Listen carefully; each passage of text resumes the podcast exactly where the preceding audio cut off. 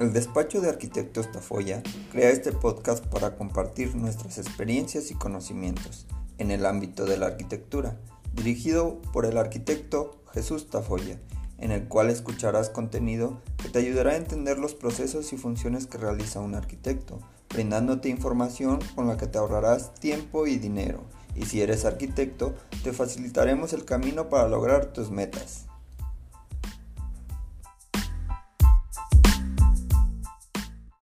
Hola, hola, espero se encuentren súper bien. Estoy muy feliz y contento de compartirles información que les pueda ayudar a ahorrarse tiempo y dinero en el ámbito de la construcción. Me presento, soy el arquitecto Jesús Tafoya, director del despacho de arquitectos Tafoya, y espero que mi experiencia y conocimientos que les estaré compartiendo les sea de gran ayuda. En este podcast les voy a platicar la importancia que tiene el contratar a un arquitecto para el diseño y construcción de cualquier edificio. Algunos de nuestros clientes que han venido al despacho nos han platicado que al principio tenían sus dudas de contratar a un arquitecto. Se planteaban la idea de que era mejor ahorrarse el dinero que le iban a pagar a un arquitecto para pagarle al albañil que podría construirles su proyecto. Después de escuchar las siete razones que les voy a platicar en este podcast, decidieron contratarnos. Quiero aclarar que no estoy desvalorizando la labor de un albañil. En lo personal, respeto y admiro lo que realizan. Es muy sorprendente cómo en nuestra sociedad estamos programados para desvalorizar los servicios profesionales de un especialista. Queremos omitir al especialista para realizar las cosas. Siempre decimos, no, mejor yo lo hago. ¿Para qué gastar? Cuando realmente nos sale más caro el no contratar al especialista en cualquier aspecto que sea este. Es por ello que me permito compartirles siete razones de por qué contratar a un arquitecto. La primera es, el arquitecto tiene una formación y una experiencia. Él tuvo que recabar conocimientos teóricos y llevarlos a la práctica por un cierto tiempo que lo llevó a especializarse en el diseño y construcción de cualquier edificio, de la interacción que tiene con su entorno, a lo que llamamos ciudad, y cómo se relacionan estos para hacer un comportamiento y interacción con los usuarios. En pocas palabras, se tuvo que preparar para solucionar de una manera más sencilla y rápida cualquier problema respecto al diseño y construcción de un edificio.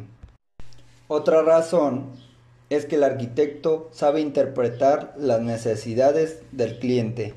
Tiene la capacidad de escuchar las especificaciones en particular y las ambiciones de cada cliente con su proyecto, plasmando en el diseño las mejores soluciones funcionales y estéticas que vayan acorde a lo solicitado. El arquitecto hace una entrevista al cliente donde se adentra a conocerlo y a todos los integrantes que van a habitar en el edificio para plasmar todas las necesidades o cubrir ellas para un mayor funcionamiento y confort del edificio. La tercera razón es que diseña conociendo el sentir de los espacios. Entiéndase que cada elemento que conforma el edificio por separado y en conjunto condiciona el funcionamiento y el sentir del usuario. Es decir, el diseño de cada espacio hace que el usuario se comporte de una cierta manera y se genere emociones en el mismo. los materiales, el volumen del espacio, la iluminación, la amplitud, el color, las texturas, todo tiene un sentido y es por ello que el arquitecto es el especialista que te dará la mejor solución en el diseño para que tú te sientas confortable en aquel espacio con respecto a la actividad que vas a realizar. Otra razón es el reglamento y normatividad que debe de conocer el arquitecto o saber en cada sitio. Cada zona, cada fraccionamiento tiene cierta reglamentación y normatividad, además del municipio, el estado y federal para la construcción. Y el arquitecto sabe interpretar o conoce de la normatividad que se tiene que aplicar en el edificio en particular.